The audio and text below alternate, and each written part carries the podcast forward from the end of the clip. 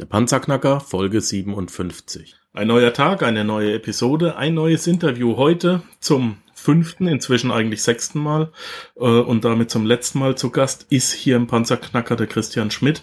Wir haben in den vergangenen Episoden geredet äh, darüber, wie wir Step by Step zur ersten Immobilie kommen. Er hat uns gesagt, wie die finanzielle Vorbereitung ablaufen sollte oder wie sie bei ihm abläuft, wie man überhaupt an Immobilien rankommt, wie man Besichtigungen strategisch sinnvoll und richtig durchführt.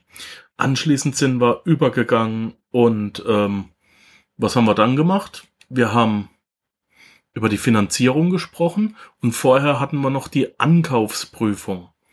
Und heute kommen wir jetzt zum letzten Schritt, wenn wir das alles gemacht haben, äh, und sprechen über den Kauf- und Notarvertrag.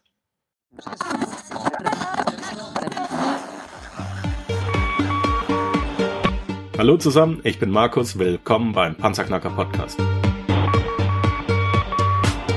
Lass uns loslegen. Wenn du mich zum ersten Mal hörst, danke ich dir fürs Kommen. Wir reden hier über Geld, das erforderliche Mindset, finanzielle Freiheit und alles, was dazugehört. Und jetzt lass uns in die Show starten. Hallo Christian, wieder mal willkommen beim Panzerknacker. Erste Frage, dir geht's gut? Vielen lieben Dank, dass ich dabei sein darf. Vielen lieben Dank, Markus. Also mir geht's sehr, sehr gut, wobei ich habe auch ein trauriges Auge, weil es natürlich äh, erstmal unser letzter gemeinsamer Podcast sein wird ähm, mit dem Thema. Und da gucken wir jetzt mal, dass wir heute noch ganz viele Informationen für dich organisieren können, ja, damit ich dir noch ein paar Informationen an die Hand geben kann, damit du dann deine erste Immobilie auch unter Dach und Fach bringen kannst. Ja, und das ist, denke ich, heute das, was wir zusammen besprechen. Alles klar. Also, wir haben in der letzten äh, Episode haben wir über die Finanzierung gesprochen. Das ist jetzt auch alles unter Dach und Fach. Wir haben die Immobilie gefunden, wir haben alles gemacht. Jetzt geht's an den Kauf und an den Notarvertrag. Das ist nochmal ein Riesenkapitel, ein Riesenthema. Worauf muss ich achten, Christian? Was muss in dem, äh, in, was muss in den Papieren drinstehen? Was muss in den Kaufvertrag rein? Genau, also ähm, im Endeffekt ist es dann auch so, weil Notarvertrag und dieses ganze Thema ist schon wahnsinnig umfangreich. Das werden wir bestimmt gar nicht alles zusammen schaffen. Deshalb ähm, würde ich schauen, dass wir noch einen Kaufvertragsentwurf einfach zur Verfügung stellen. Das ist einen, den ich selber benutzt habe. Dann kann man da schon mal einen Großteil der Sachen finden, was äh, in dem Bereich vonnöten ist und was wichtig ist. Oh ja, das war cool. Ja. Bei einem Kaufvertrag ähm, geht es natürlich im ersten Step darum, ähm, wer kauft die Immobilie von wem. Ja, das muss eben ganz klar geregelt sein. Deshalb müssen da auch beide Parteien drinstehen. Also es muss ein Verkäufer drinstehen, es muss der Käufer drinstehen. Die müssen sich auch jeweils beide ausweisen. Das müssen nicht unbedingt äh, Personen sein wie du und ich. Das kann auch ein Unternehmen sein zum Beispiel. Es kann auch eine Erbengemeinschaft sein oder sowas. Das würde auch funktionieren. Ja, das ist zum Beispiel einer der Punkte, was natürlich damit rein muss. Dann müssen die, also neben den persönlichen Angaben muss natürlich auch Angaben zu den jeweiligen Grundstücken äh, mit rein, damit man weiß, wo ist denn dieses Grundstück überhaupt, wie groß ist es denn überhaupt und so weiter und so fort. Weil alles, was vorher besprochen wurde, kann natürlich irgendwo auf einem Blatt Papier stehen, aber man braucht natürlich eine Sicherheit, ob das denn wirklich alles so stimmt. Ja, und das steht dann zum Beispiel alles in dem Grundbuch drin. Da steht mal, steht dann auch drin, wer, wem gehört denn welche Sachen an welchem Grundstück zum Beispiel. Ja. Ähm, wichtig ist natürlich, was auch in dem Kaufvertrag drin steht, was wird denn überhaupt verkauft? Ja. Ähm, es unterscheidet sich natürlich ein bisschen, ist es, eine, ist es jetzt nur ein Grundstück oder ist es ein einzelnes Haus? Im Gegensatz dazu zu einer Eigentumswohnung, weil bei einer Eigentumswohnung gehören mir ja in Anführungsstrichen nur Teile davon. Ähm, und das ist dann eben auch ganz klar geregelt. Bei einem Grundstück oder sowas ist es jetzt nicht ganz so schlimm. Da wird dann auch eine Flurkarte mit an den Kaufvertrag be beziehungsweise an den Notarvertrag äh, mit integriert, um eben ganz, damit man eben ganz genau sehen kann, wie groß ist denn mein Grundstück, wo fängt es denn an und wo hört es denn auf. Ja, bei Grundstücken ist es immer ein bisschen schwierig. Deshalb lässt man das in der Regel auch nochmal vermessen von einem Vermesser, ähm, weil es kann durchaus sein, also das, was du jetzt vielleicht ganz alltäglich kennst, einen Gehweg oder einen Zaun oder eine Hecke, das sind meistens nicht die wirklichen Grenzen eines Grundstücks. Ja? Ähm, da hat mal irgendjemand vor ein paar Jahren sich irgendwie gedacht, ne, ich mache jetzt mal hier den Zaun hin. Das heißt aber noch lange nicht, dass es wirklich äh, dein Grundstück oder das Grundstück von jemand anders ist. Also beim genau Vermessen kommt es dann raus. Da kam zum Beispiel schon raus als Beispiel, äh, gehört mir die Hälfte von einem Gehweg ja, also der, der Teil von dem Gehweg gehört mir. Im Gegenzug im hinteren Bereich hätte ich ein Stück von meinen Stellplätzen abgeben müssen, ja, weil es einfach falsch vermessen war oder nie richtig rausgemessen wurde. Ähm, das sind so Kleinigkeiten, um die man sich natürlich kümmern müsste. Die Stadt war dann relativ einfach. Die hat dann gesagt, okay, glücklicherweise hat es im hinteren Bereich der Stadt gehört. Die hat gesagt, okay, wir tauschen das dann einfach oder wir treten es dann einfach ab im vorderen Bereich. Äh, schenkst du uns dieses Stückchen so weit, äh, dass äh, bis zu deiner Grundstücksgrenze geht und im hinteren Bereich geben wir dir so viel dazu, dass du halt deine Parkplätze da, wie du vorher jetzt auch schon hattest, behalten kannst. Ja. Mhm. Wenn das aber blöd läuft, hätte es jetzt sein können, dass du deine Stellplätze jetzt abreißen müssen oder oder ähm, Na, wenn sich da jemand genau, wenn sich da jemand blöd stellt, es kommt natürlich immer ein bisschen drauf an, wenn das natürlich jetzt schon über die letzten Jahre immer so war, ja, dann kann es natürlich sein, dass ich jetzt da, da würde ich keine schlafenden Hunde wecken, ja, aber es kann durchaus sein, dass äh, dann die Grundstücksgrenzen sich verschoben haben oder nicht stimmen, so wie es eben in Wirklichkeit ist und dann kann es schon sein, dass du dann deine Sachen da wieder zurückbauen musst oder wegbauen müsstest. Das ist richtig. Ja. Ja, ja. das wäre blöd gelaufen. Das stimmt. genau, nächstes Thema ist äh, bei der Eigentumswohnung natürlich da braucht man eine Teilungserklärung. Das heißt, dir gehören ja dann Anteile an gewissen, ähm, also äh, anders angefangen. Also es gibt dann gewisse Teile am Haus, die dir gehören. Ja, das sind dann Sondereigentumswohnungen, also das ist dann Sondereigentum, Gemeinschaftseigentum, Teileigentum, da komme ich dann gleich noch dazu, damit die Leute mal wissen, was ist denn das überhaupt. Ähm, und dann ist natürlich auch die Frage, wenn du jetzt eine Eigentumswohnung im dritten oder vierten Obergeschoss hast, hast du dann auch Anteile an dem Garten, und das muss natürlich auch geregelt sein und das ist alles in einer Teilungserklärung geregelt, die Bestandteil des Kauf- bzw. Notarvertrags ist. Genauso steht. Wie bitte? Wo kriege ich die her? Wo kriege ich das Wording her? Die Teilungserklärung? Na, in ja. der Regel, also wenn ich eine Teilungserklärung habe, ist eine Eigentumswohnung, das heißt, die kriege ich meistens entweder von der Wohnungsbaugesellschaft her oder von dem Hausverwalter, ah, okay. weil irgendjemand hat die ja mal gebaut oder vom Bauträger gibt's die. Ja, ja, oder man kann die sich dann auch nochmal erstellen lassen. Man muss natürlich ganz viele Informationen haben, weil deine Wohnung hat zwar 100 Quadratmeter, es wird dann aber in Tausendstel Anteilen angegeben. Das heißt, deine Wohnung hat dann so und so viele Tausendstel von dem ganzen Haus. Ja, also das also ist Promille, so, ja. genau sowas in der Art.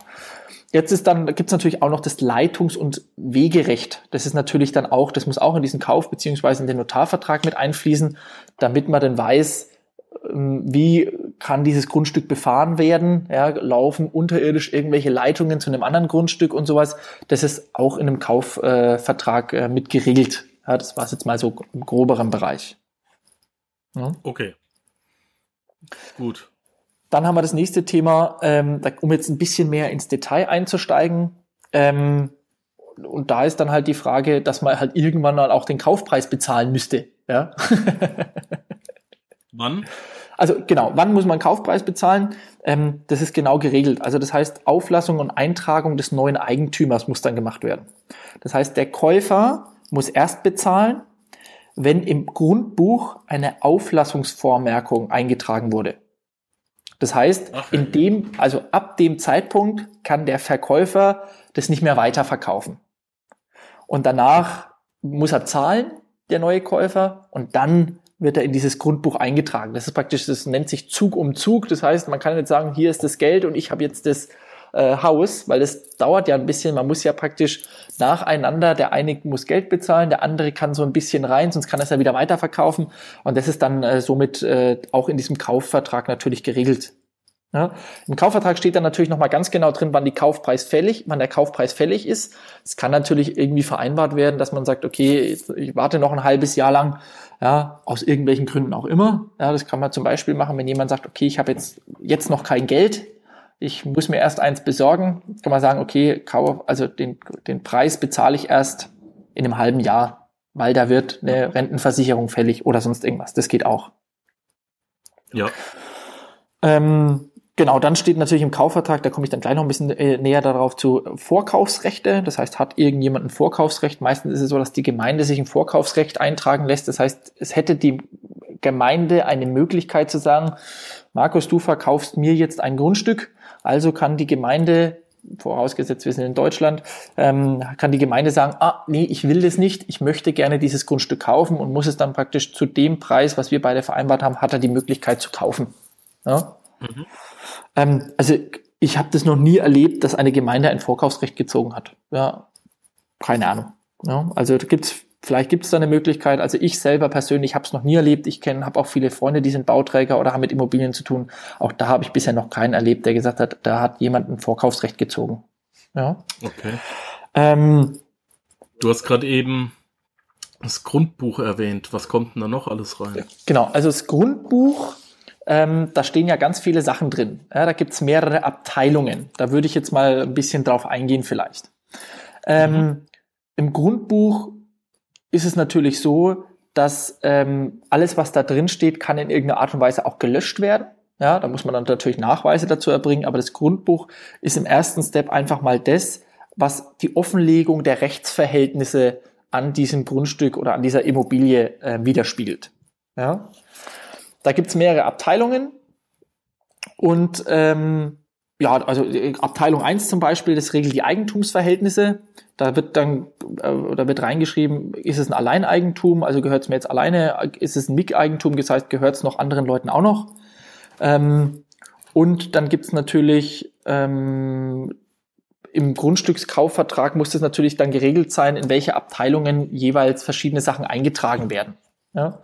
Abteilung 2 ist vielleicht das, die Abteilung, die am, am, am meisten äh, beschrieben ist, und zwar, da sind irgendwelche Lasten drin. Also da werden dann Grundschulden eingetragen, Grunddienstbarkeiten werden eingetragen. Ähm, Wenn es eine Insolvenz gibt zum Beispiel, werden die eingetragen. Ja, das heißt, ähm, da ist es so zum Beispiel, wenn jetzt da zum Beispiel ein Vorkaufsrecht besteht, ja, jemand hat ein Vorkaufsrecht, dann wird es in Abteilung 2 eingetragen im Grundbuch. Ein Niesbrauch wird da eingetragen, im Wohn, also Erbbaurecht zum Beispiel. Also wenn da jetzt jemand ein lebenslanges Wohnrecht hätte, ja, also das heißt, die Omi sagt, ich verkaufe hier meine, meine Wohnung oder mein Haus, will aber auf jeden Fall, solange ich lebe, will ich da drin wohnen bleiben. Zum Beispiel sowas steht dann in dieser Abteilung ähm, mit dabei. Ja. Okay, und wo holt sich das Grundbuch diese Infos her? Aus dem Kaufvertrag? Äh, genau, das muss, nee, der Notar sendet es dann immer an das Grundbuchamt. Und im Grundbuchamt muss es dann natürlich hinterlegt werden und das Grundbuchamt äh, trägt es dann eben ein. Gut, ja? und für was brauche ich jetzt den Notar? Der Notar beglaubigt meinen Kaufvertrag oder habe ich da nochmal ein extra Papier? Genau, nee, also der Notar ist praktisch dafür zuständig, um es abzuwickeln. Im Endeffekt ist es so, dass es drei Parteien gibt. Es gibt einmal den Käufer, es gibt einmal den Verkäufer und dann gibt es natürlich den Notar. Und dann gibt es zu, es gibt eigentlich vier Parteien, das stimmt nicht ganz. Also, ähm, es gibt ja noch die Bank. Ja, also es gibt eigentlich die drei Parteien, ist der Käufer, der Verkäufer und die Bank. Und die alle einzeln einzuspielen, in Anführungsstrichen, so macht es eigentlich der Notar bedeutet, der Notar sagt dann, wann der Kaufpreis gezahlt werden kann, ja, an den, an den Käufer in dem Fall. Und in dem, weil der Notar muss ja erstmal sagen, ist denn die Auflassungsvormerkung schon da zum Beispiel?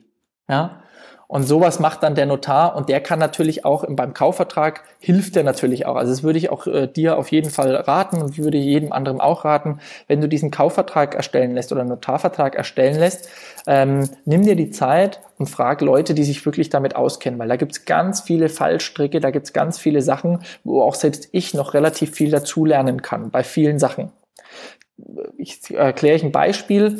Ähm, ich habe äh, ein ähm, Haus verkauft oder verkaufen wollen.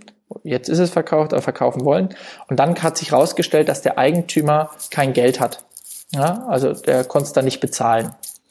Und dann hatte ich ein Riesenproblem, dass ich den nicht mehr aus dem Kaufvertrag rausbekommen habe. Ja, ich kann aber allerdings den Passus reinschreiben lassen, das ist dann viel, viel einfacher und viel, viel besser. Wenn der nicht bezahlen kann, muss er, wird er automatisch aus diesem Kaufvertrag wieder gelöscht.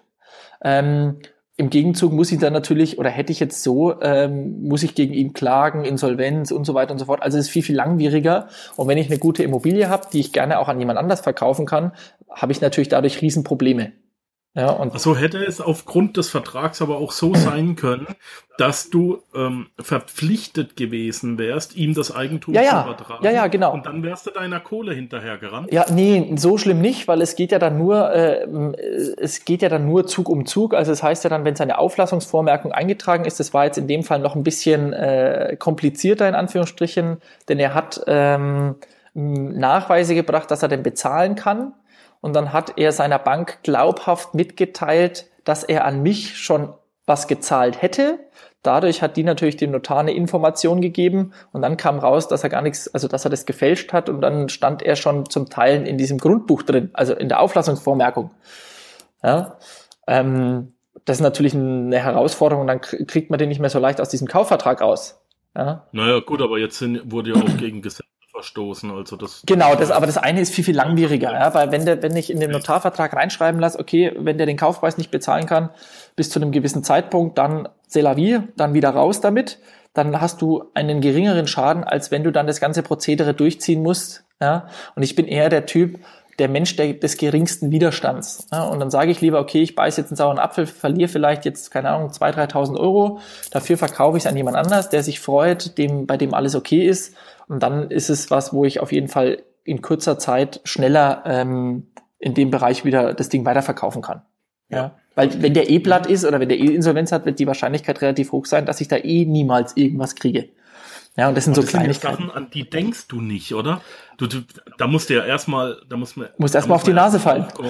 Eben, da muss man erstmal draufkommen, dass du reinschreibst. Also da denkst ja nicht. Dran. Genau, und da gibt's ganz viele kleine Sachen. Und das sind zum Beispiel so Sachen, die ich dir in die Hand geben kann, einfach aus der Erfahrung heraus, ja, weil ich das, was ich ja. tue, eben schon so lange tue.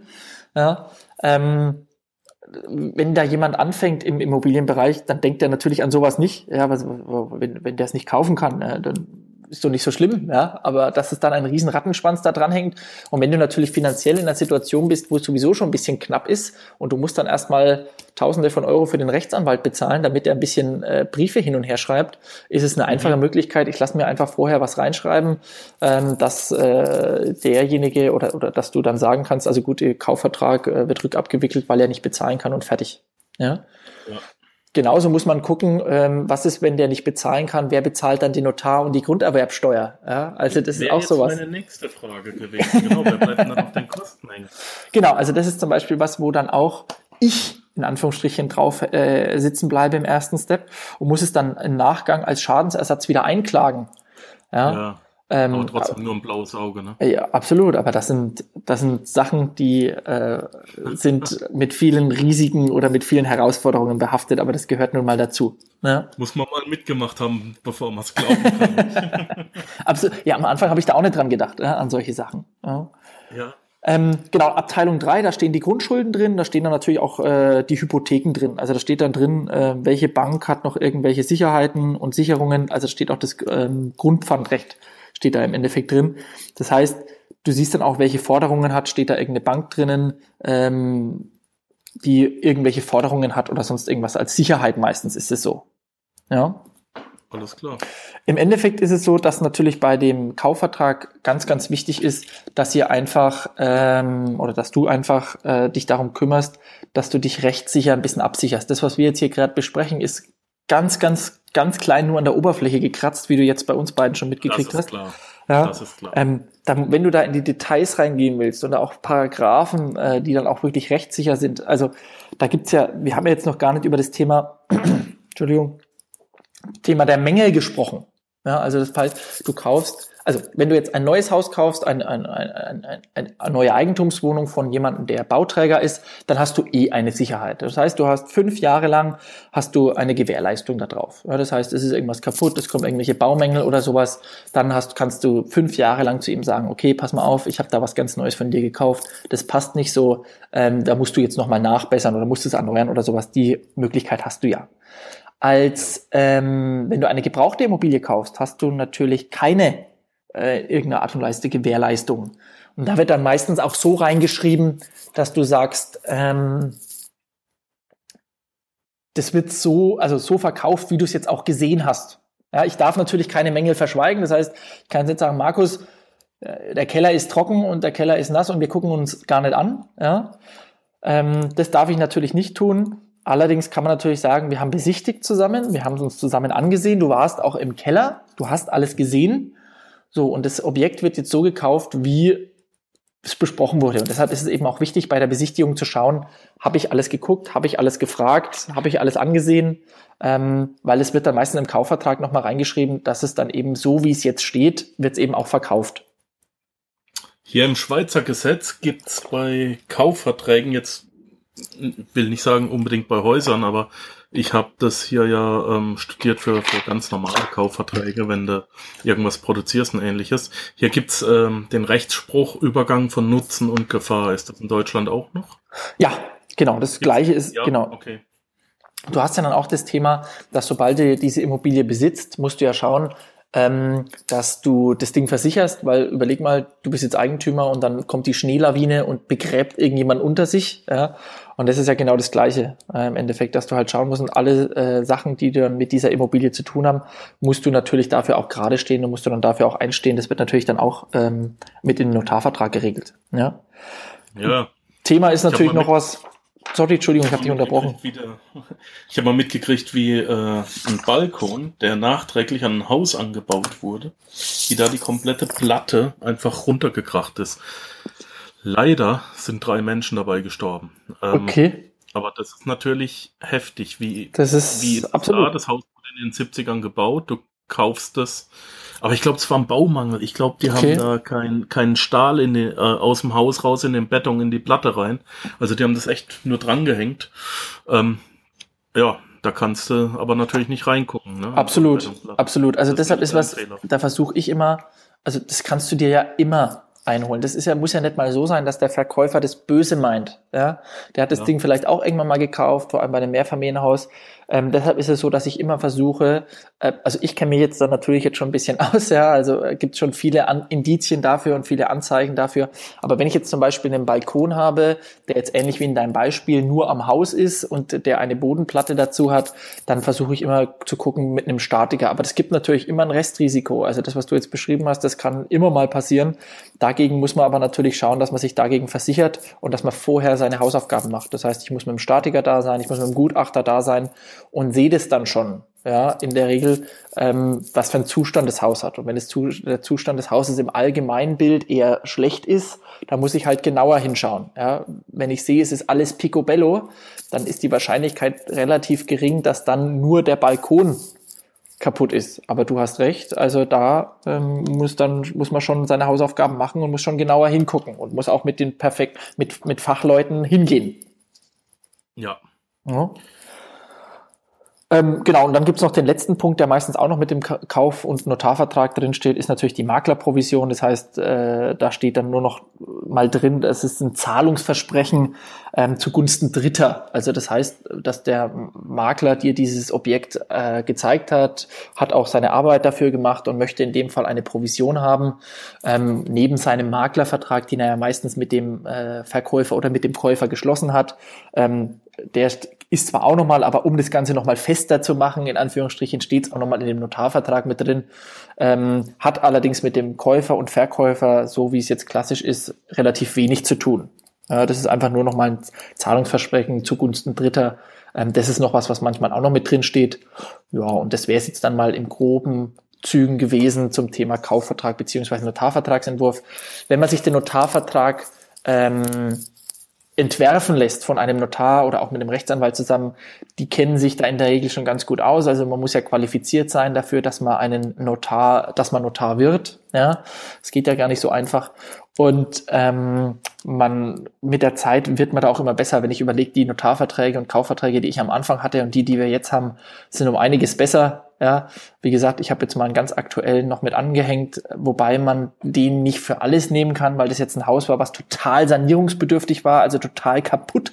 Ja, also da war alles kaputt, da war das Dach kaputt, Fassade kaputt, Fenster kaputt, also totale Ruine. Ähm, das wird natürlich bei jetzt einem anderen Vertrag äh, oder bei einem Neubau oder sowas wird es natürlich ein bisschen anders aussehen. Ja, aber das wäre es jetzt mal so in groben Zügen gewesen. Oh. Ja, cool. Wie gesagt, du hast uns einen Kaufvertrag als Muster wieder zur Verfügung gestellt. Genau. Dafür wieder vielen, vielen lieben Dank. Der ist natürlich wieder in den Shownotes, panzerknacker-podcast.com. Ja. Äh, ganz einfach äh, zum Runterladen steht der zur Verfügung als ähm, Document. Das ist überhaupt kein Problem.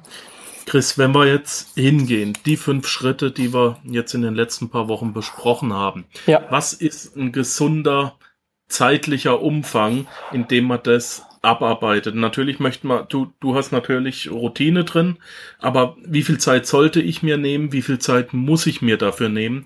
Also ist das eher zwei Monate? Sind es eher neun Monate? Also ähm, das kommt immer ein bisschen auf die aktuelle Situation auf an. Wenn du jetzt blutiger Anfänger bist, brauchst du natürlich für viele Sachen viel, viel länger. Allein dieses Finanzierungsthema, schon jemanden zu finden, du musst dich ja anständig aufstellen, also deine Finanzen erstmal anständig äh, lösen. Als Angestellter ist es noch relativ einfach. Da suchst du deine letzten Gehaltsnachweise und sowas. Ähm, du musst, was vielleicht am meisten Zeit braucht, ist, äh, sich darüber im Klaren zu sein, wo du überhaupt und wie du investieren willst. Du musst äh, ein Gefühl für den Markt bekommen, um einfach zu sehen, okay, die oder die Gegend ist günstig, da kann ich gute Renditen erzielen, das oder das ist teuer und dann musst du es, das werden die ganz viele Leute sagen, dann musst du es einfach tun. Ja, es gibt immer die bessere Immobilie, es gibt immer noch mal was günstigeres, es gibt noch mal den besseren Zinssatz. Es gibt nie die perfekte Situation, um jetzt zu investieren. Ja, und irgendwann musst du es einfach machen und vom zeitlichen Rahmen her glaube ich, dass du so sechs bis acht Wochen ist es durchaus realistisch, bei uns oder bei jemandem, der jetzt ein Profi ist, ja, geht es innerhalb von ein, zwei, drei Tagen, kann sowas funktionieren. ja, aber wir haben auch schon viel Hausaufgaben vorher gemacht. Ja, also ja. wenn ich jetzt meinen Banker anrufe, der weiß genau, wie ich aufgestellt bin. Ich sage ihm, pass mal auf, ich muss hier 750.000 Euro finanzieren. Wie sieht denn das aus? Kannst du mir helfen? Ähm, dann sagt er, okay, sag mir, welches Objekt es ist. Ähm, dann erkläre ich ihm ein bisschen was zum Objekt, zu dem Standort dazu habe ich mich ja auch schon vorher schlau gemacht und wenn ich mich nicht schlau gemacht habe, ähm, hat sich jemand schlau gemacht, den ich vertraue und den ich sehr, sehr gut kenne. Ja. Ähm, meistens ist es allerdings so, dass ich zu 100 Prozent mit dem Standort und mit der Immobilie ähm, vertraut sein muss, weil es ist ja schließlich auch mein Geld. Ja, also es ist meine Kohle, die ich da investiere. Und das ist nun mal so, dass viele Menschen beim, beim Investieren allgemein auf Leute hören, die meistens noch weniger Ahnung davon haben als sie selber. Und deshalb ist es wichtig, dass du, wenn du dein Geld investierst, auch dir selber darüber Gedanken machst. Ja. Wenn der Blinde dem Einäugigen das Lesen beibringt. Das ist richtig. Perfektes Beispiel. Perfektes Beispiel. Ja. Also das war es jetzt mal so im groben, groben und Ganzen. Also ich denke, innerhalb dieser fünf Schritte kann man definitiv schon äh, seine erste Immobilie kaufen. Viele weitere Informationen wird es dann natürlich auch noch und vielleicht auch ein bisschen mehr Details wird es dann auf dem YouTube-Kanal äh, von mir geben. Dein Immobilien- und Finanzcoach heißt der. Da dann werden jede Woche ein paar äh, Videos hochgeladen. Da wirst du dann auch sehen, da nehme ich äh, dich und die Zuschauer mit auf Besichtigungen. Ja, das heißt, da kann er dann nochmal diese wirklich totale Ruinenimmobilie sehen. Ich sage ihm dann, was ist denn im Denkmalschutz wichtig? Also die Sachen, was wir jetzt in diesen fünf ähm, in diesen fünf Folgen ein bisschen angerissen haben, kann ich da natürlich noch über einen längeren Zeitraum äh, viel, viel mehr bespielen und noch mehr Informationen dazu geben. Also auch das Thema des Notarvertrags und des Kaufvertrags, was muss denn da alles drinstehen, wie ist ein Grundbuch aufgebaut und sowas. Ähm, das findet man natürlich da noch. Und ähm, neben dem Podcast ist auch was Positives, man kann mich mal sehen, also man sieht mal, wie ich aussehe. ja, gut. Ja. Ähm, das ist, das ist klar. Ich kenne dich natürlich. Wir sind jetzt über die Wochen sind wir, sind wir Freunde geworden. Wir haben ja Definitiv, das kann ich nur bejahen. wir haben jetzt auch außerhalb noch ein bisschen Kontakt, außerhalb des Podcasts. Deswegen auch von mir ein trennendes Auge. Mein Podcast gehört wieder mir. vielen, vielen, lieben Dank für die Zeit, die du dir genommen hast. Ich Gerne. weiß, du saßt dran. Du hast das Ganze immer vorbereitet, du hast es aufgearbeitet, du hast uns die Dokumente zur Verfügung gestellt. Dafür vielen, vielen lieben Dank. Und ähm, für die Zukunft alles Gute. Wir werden uns wieder hören. Wenn es irgendwas gibt, die ähm, Kontaktdaten, deine Koordinaten stehen in den Show Notes www.panzerknacker-podcast.com. Da kann man sich auch wieder mit dir in Verbindung setzen und ansonsten bleib gesund, weiter Danke. Immobilien kaufen und wenn es was Neues gibt, melde dich einfach, okay? Sehr, sehr gerne. Vielen lieben Dank. Bis dahin. Ciao, Christian. Tschüss. Ciao. Ja, das war's leider auch schon wieder für heute. Ich danke dir fürs Zuhören. Unter www.panzerknacker-podcast.com findest du weitere hilfreiche Informationen wie beispielsweise die Panzerknacker Ressourcenliste, den Panzerknacker Award, Buchtipps oder auch die vielen hilfreichen Produkte, die dir helfen, deine finanzielle Zukunft selbst zu steuern. Dies ist eine Markus Habermill Production. Hör doch auch einfach nächste Woche wieder in die neue Episode rein. Ich freue mich auf dich.